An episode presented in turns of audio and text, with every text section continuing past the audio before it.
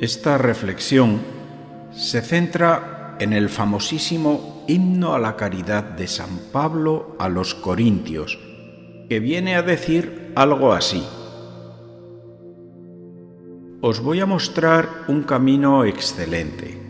Aunque hablara las lenguas de los hombres y de los ángeles, si no tengo amor, no sería más que una campana vacía que resuena. Aunque tuviera el don de profecía y conociera todo el saber, y aunque tuviera tanta fe como para trasladar montañas, si no tengo amor, no soy nada. Aunque repartiera todos mis bienes a los pobres y entregara mi cuerpo a las llamas, si no tengo amor, de nada me serviría. El amor es paciente, bondadoso. El amor no tiene envidia.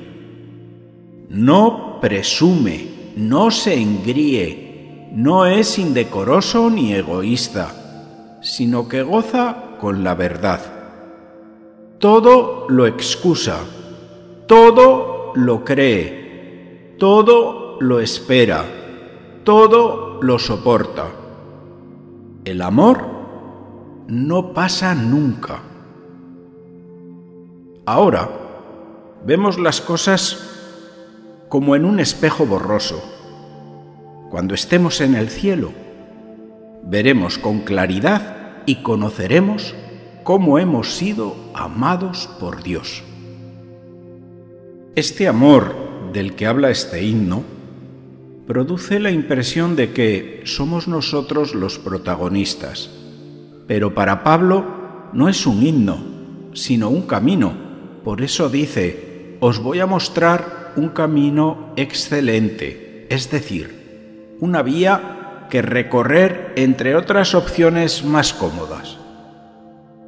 Para Pablo, el amor no es un bien que el cristiano pueda pensar que ya ha conseguido, sino que es un camino que hay que recorrer cuesta arriba y con esfuerzo. Este camino de Pablo es el mismo camino que recorrió Cristo. Si te gustan los cuentos de amor romántico, no escuches este audio. Pablo nos habla desde su experiencia de amor a Dios y a los hermanos.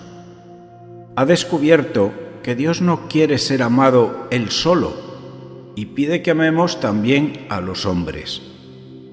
El amor cristiano tiene un extra, que consiste en amar hasta vaciarse, hasta entregar la propia vida como yo os he amado, dirá Jesús.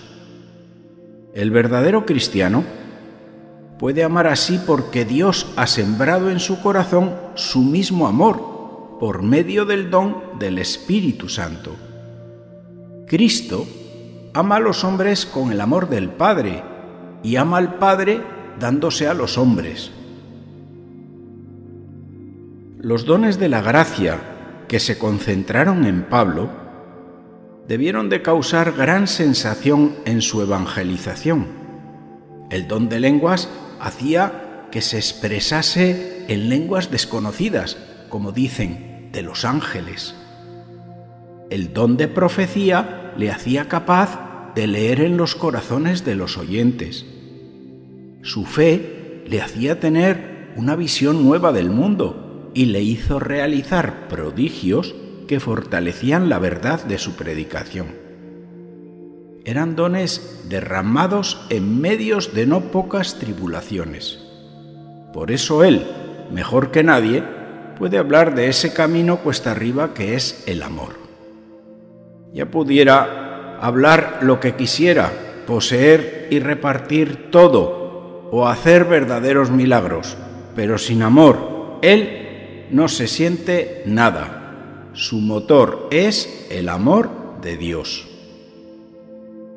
En un segundo momento, Pablo ya no se pone en primera persona y comienza a describir cómo es el verdadero amor, generoso, bueno, comprensivo, paciente, etc.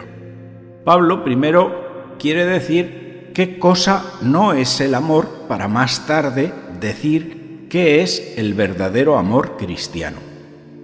Por eso, continúa diciendo que el amor que los hombres sentimos en ocasiones parece afectado por algo tan incompatible como la envidia o los celos.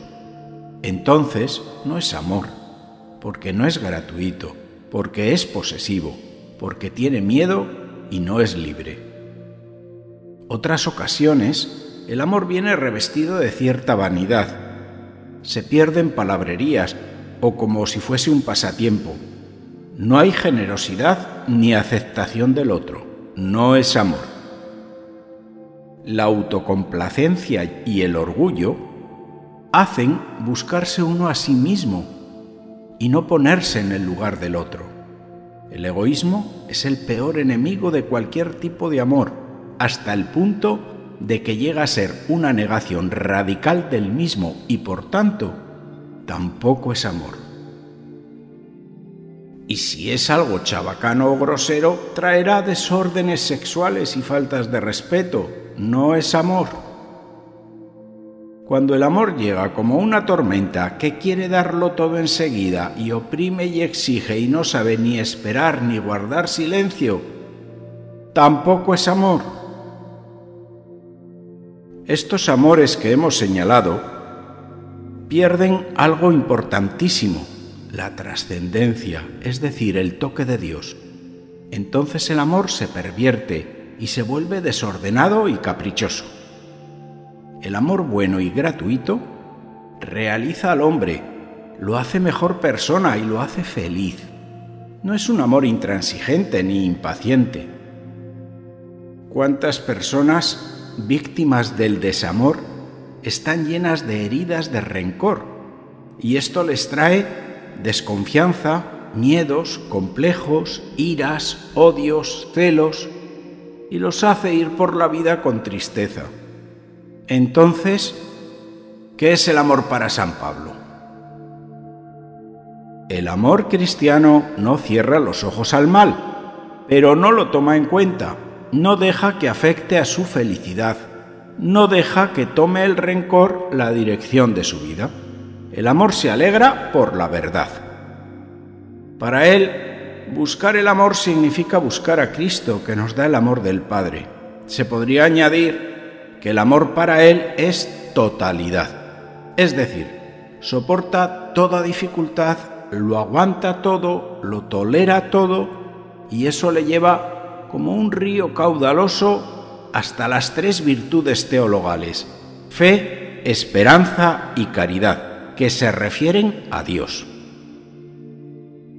Por tanto, solo amando a Dios con todo el corazón y con todas las fuerzas, podremos amar al prójimo. Cuando la persona se siente amada, es capaz de dar lo mejor de sí misma. Y el cristiano sabe que Dios lo ama con locura. El amor de los hombres suele fallar y así hay que aceptarlo. Hubo un tiempo que acompañando a un equipo itinerante de Chile, en mi primer tiempo libre, leí un libro de Eric Fromm titulado El arte de amar. Fue una lectura maravillosa frente al mar de la Serena, y es uno de los libros que más me han marcado. Este hombre sabio viene a decir que muchas personas piensan que amar es fácil y que lo más difícil es encontrar a quien amar, y no es así, pues el amor es un arte, y como todo arte, necesita su camino cuesta arriba de aprendizaje y la disciplina de llevarlo a la práctica. El amor es la respuesta a nuestros problemas, pues contiene la solución al profundo problema de la soledad, de la que cada persona intenta escapar porque le provoca angustia vital. El hombre vive en una separación que solo soluciona el amor. En el mundo actual, el amor se ha convertido en un extraño fenómeno, ya que existen otras formas de pseudoamor que nos desvían del amor verdadero. La única forma de amar es amando, pero esto también implica el cuidado, la responsabilidad y el respeto, es decir, la preocupación por el otro, ya que no podemos amar lo que no cuidamos. El amor infantil dice, amo porque me aman. El amor inmaduro dice, te amo porque te necesito. El amor maduro verdadero te dice, te necesito porque te amo. Dejando a Eric Fromm y volviendo a San Pablo, nos damos cuenta de que Pablo habla del amor en la tierra, pero está mirando al cielo, a la vida eterna. La fe, la esperanza y la caridad van a desaparecer cuando veamos a Dios en el cielo. Allí comprenderemos con profundidad quiénes somos, qué bien está diseñada nuestra vida y experimentaremos el grado más alto de amor. Aquí el camino del amor es una cuesta arriba. No es fácil de recorrer, casi diría que hay que empeñarse y esforzarse paso a paso. Si lo dejas o te rindes, pierdes el verdadero amor. Quiero terminar esta reflexión con una historia entrañable que el otro día vi en Internet. Se trata de una chica de California que publicó la foto en la que aparecen sus dos abuelos de 96 y 100 años, con 60 años de matrimonio, echados en dos camas juntas y tomados de la mano. El hombre lleva una manta en la que se repite la frase te quiero y toma de la mano a su esposa que está a punto de fallecer. Se ven sin lujos, pobres, arrugados, dormidos, pero unidos por un vínculo fortísimo que Dios puso en sus corazones, que seguro les ha proporcionado muchas horas de felicidad en la vida. Algo que lo ha elevado hasta el mismo límite entre la vida y la eternidad. Esta fotografía es tan tierna como triste, pero realmente es preciosa.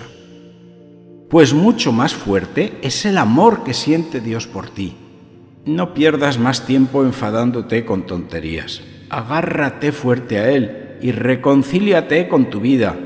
No va a ser fácil, quizá tengas que pedir perdón a alguien, quizá tengas que humillarte, pero tu vida se pasa y es preciosa a los ojos de Dios, piénsalo. De eso va a depender tu felicidad.